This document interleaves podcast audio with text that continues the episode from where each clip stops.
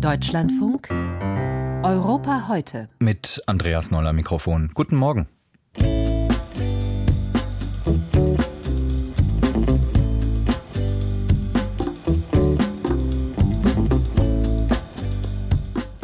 Ein Jahr nach dem Angriff Russlands auf die Ukraine schauen wir in einem Schwerpunkt auf die Ukraine-Politik in Europa und blicken dafür in das Nachbarland Slowakei, wo die Unterstützung für Kiew bald bröckeln könnte.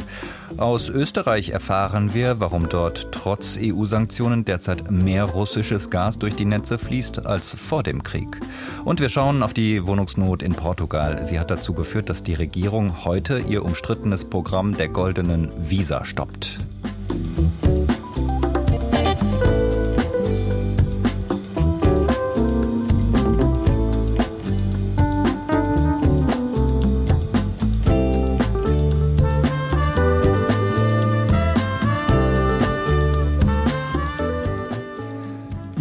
Jedem Tag in dem seit nunmehr einem Jahr dauernden Krieg zwischen Russland und der Ukraine wächst die Abhängigkeit der Ukraine von ausländischer Militärhilfe.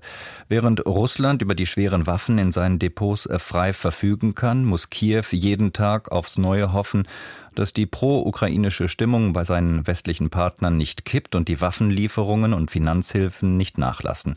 So wie in dieser Woche, als NATO-Generalsekretär Jens Stoltenberg neue schwere Waffen und die Ausweitung der Soldatenausbildung für die Ukraine ankündigen konnte.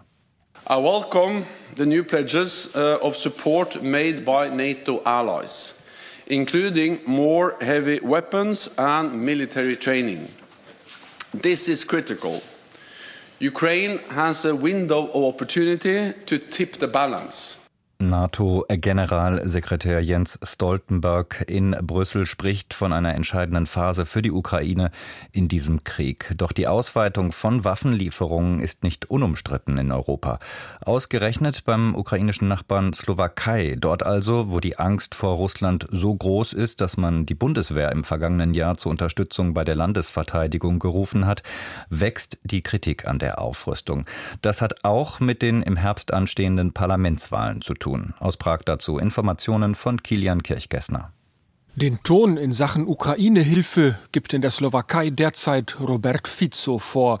Der Linkspopulist und frühere Regierungschef geht immer weiter auf Distanz von dem Land, das im Osten direkt an das Staatsgebiet der Slowakei grenzt. Wir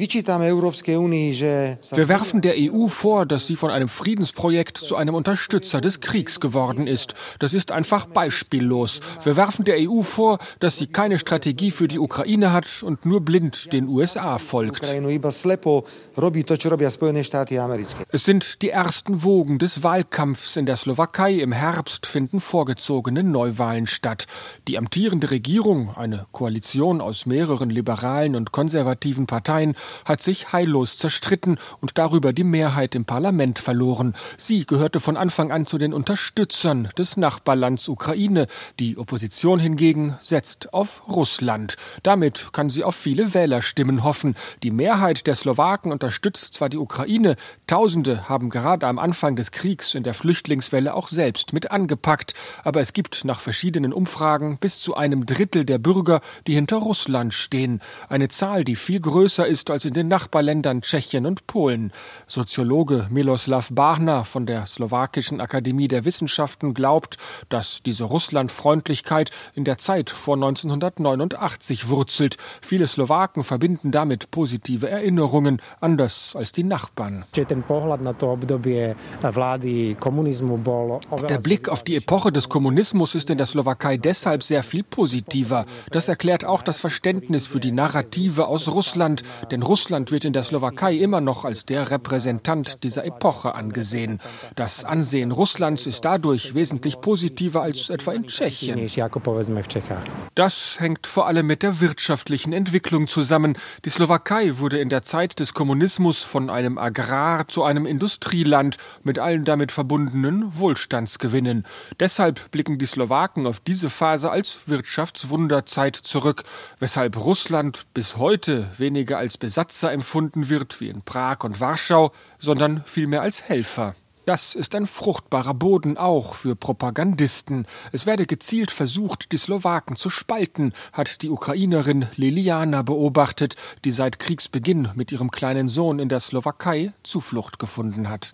Ta informacija, ktorá die Informationen, die hier im Umlauf sind, sind oft pro-russisch. Die russische Seite bringt sie aktiv in Umlauf, um die Ansichten in der Slowakei zu ändern, damit sie ihre Positionen, die russische Seite, unterstützen. In der slowakischen Politik ist die Ukraine-Hilfe ein heißes Eisen, auch was den Umgang mit Flüchtlingen anbetrifft. Populisten behaupten, die Ukrainer bekämen viel Unterstützung, während die bedürftigen Slowaken oft leer ausgingen. Inhaltlich stimmt stimmt das nicht, aber weil die ukrainischen Flüchtlinge im Alltag immer öfter zu sehen sind, schenken viele Slowaken diesen Behauptungen Glauben.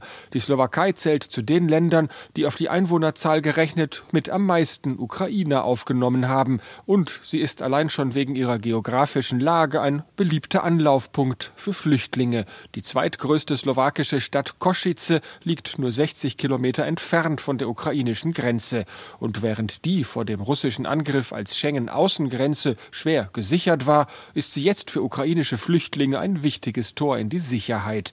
Ein weiteres Thema der slowakischen Debatte ist die Unterstützung der Ukraine mit Waffen und Munition. Hier zählt die Slowakei zu den großzügigen Geberländern, auch im Ringtausch mit Deutschland. Aber derzeit sind der slowakischen Politik die Hände weitgehend gebunden. Zwar war der Regierungschef Eduard Heger der erste europäische Spitzenpolitiker, der den Ukrainern Kampfjets in Aussicht gestellt hat. Umsetzen kann er das allerdings wohl nicht. Seine Regierung ist ohne Parlamentsmehrheit derzeit handlungsfähig handlungsunfähig. Und wie es nach den Wahlen im Herbst weitergeht, lässt sich derzeit noch nicht absehen.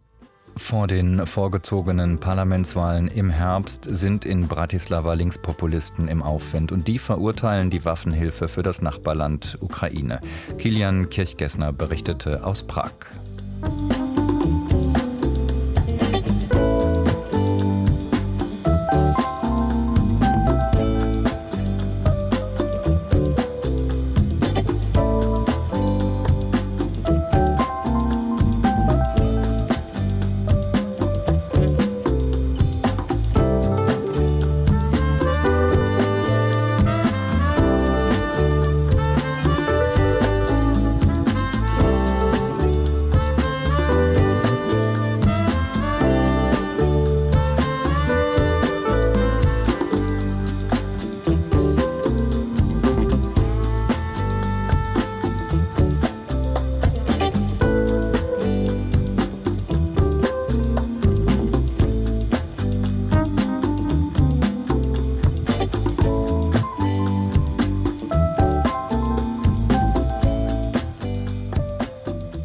Lange hat es gedauert, aber nun klafft das aus EU-Perspektive gewünschte Finanzloch im russischen Staatshaushalt. Die Steuereinnahmen aus dem Verkauf von Öl und Gas sind im Januar in Russland um 46 Prozent gegenüber dem Vorjahresmonat eingebrochen.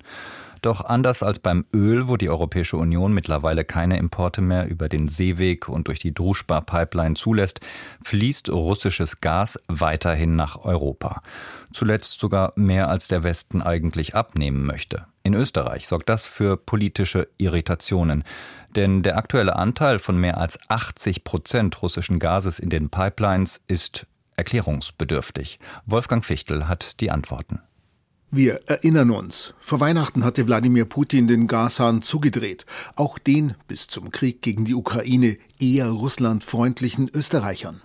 Russlandfreundlich heißt auch mehr als andere abhängig von russischen Gaslieferungen, gebunden durch langfristige, aber günstige Verträge.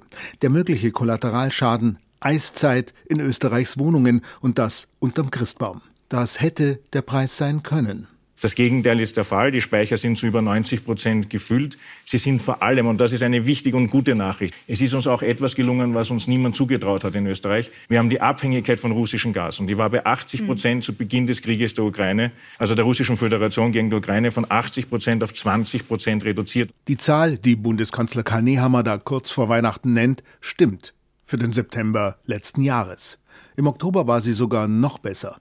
Nur mehr 17 Prozent kam aus russischen Pipelines und das, obwohl insgesamt doppelt so viel eingekauft wurde wie im Monat zuvor.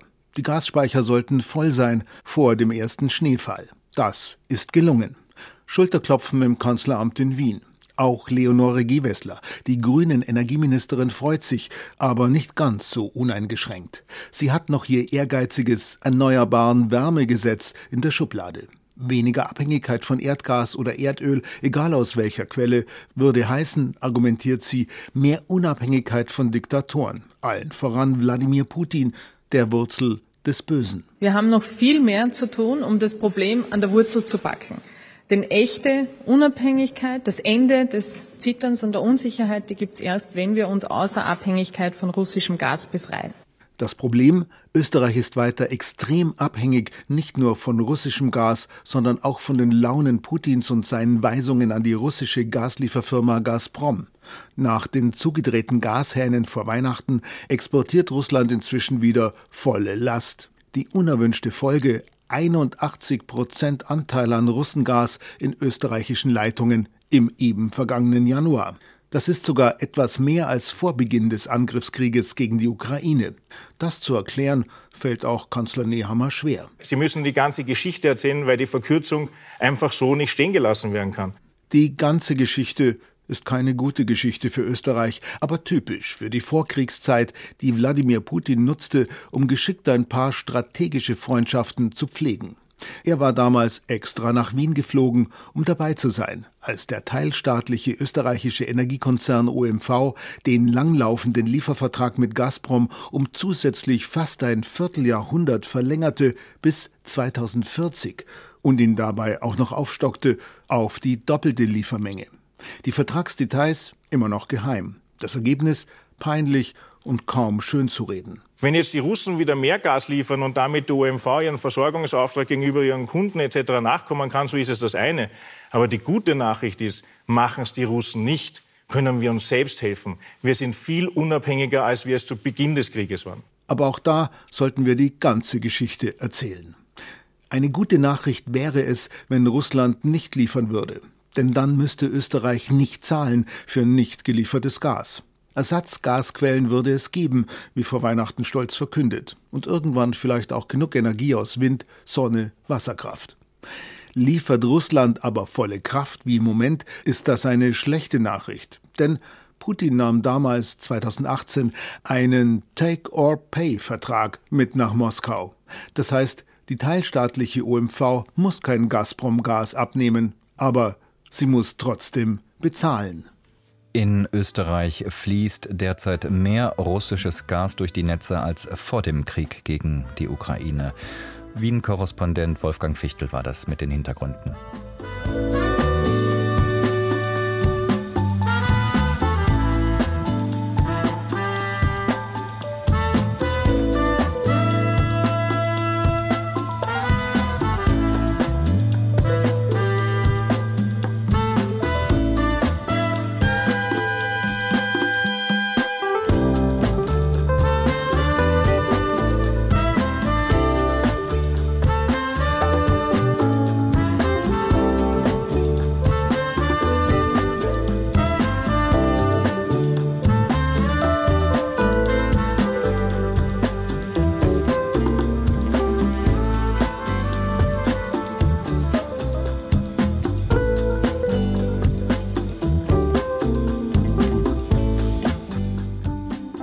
Bis zu 1,4 Millionen Menschen werden im kommenden Jahr in Deutschland eine Wohnung suchen und keine finden.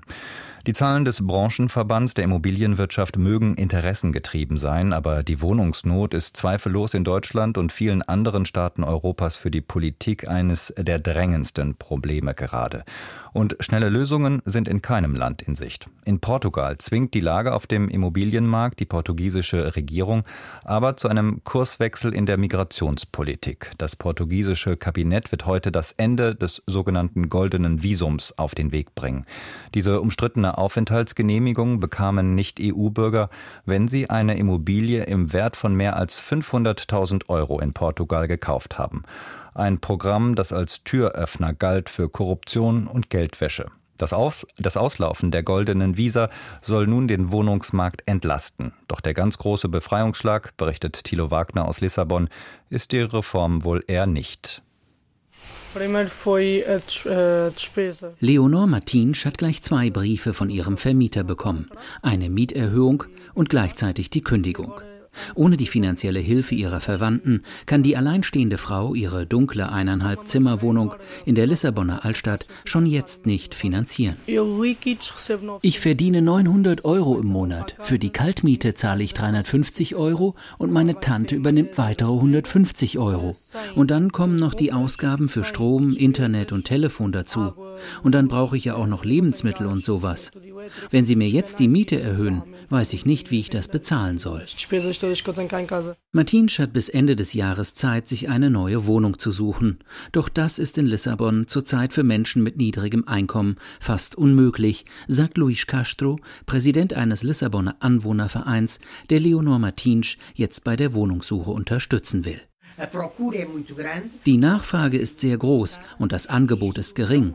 Wenn die Regierung nicht endlich eingreift und den Wohnungsmarkt besser reguliert, wird diese dramatische Situation nicht gelöst werden. Vor allem die jungen und die älteren Menschen haben sehr große Schwierigkeiten, eine bezahlbare Wohnung zu finden, die nicht heruntergekommen ist. Der Wohnungsmarkt in Portugal war bis zur Staatsschuldenkrise vor über zehn Jahren streng reguliert, Mieten waren teilweise über Jahrzehnte lang eingefroren. Das hat auch dazu geführt, dass die Immobilien nicht modernisiert wurden und sich teilweise in einem erbärmlichen Zustand befanden. Seit der Liberalisierung des Mietgesetzes im Jahr 2012 werden die Altstädte nun restauriert, aber es herrscht auch Wildwuchs. Über 30.000 Mietwohnungen wurden in Lissabon in Ferienwohnungen umgewandelt, was die Lage zusätzlich verschärft hat. Von der Liberalisierung profitiert haben vor allem auch über 11.000 ausländische Investoren, die seit 2012 knapp 6 Milliarden Euro für Immobilienkäufe ausgegeben und dafür ein goldenes Visum bekommen haben. Doch die große Summe täusche, es gehe hier nur um einen Bruchteil der jährlichen Investitionen auf dem Immobilienmarkt, sagt der Wirtschaftsprofessor Pedro Brinker von der Lissabonner Universität Nova SBE.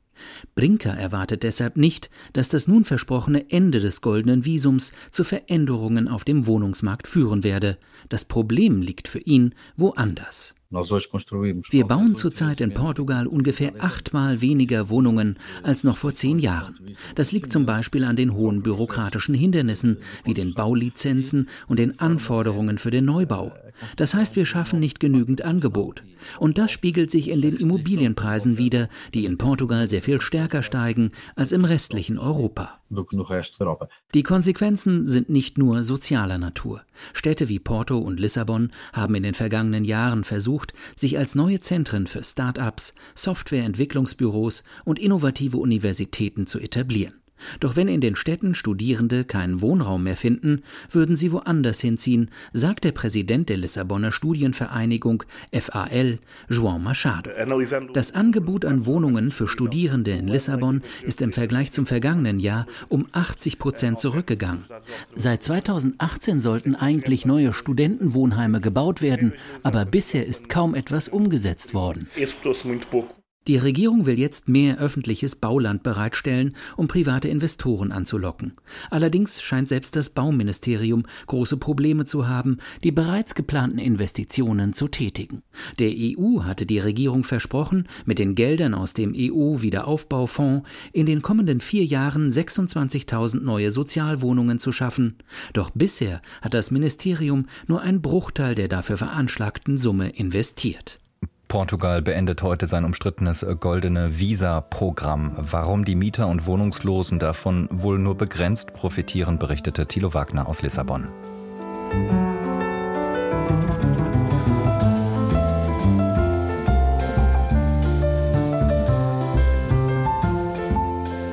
Am Mikrofon bis hierhin war Andreas Noll. Kommen Sie gut durch den Tag.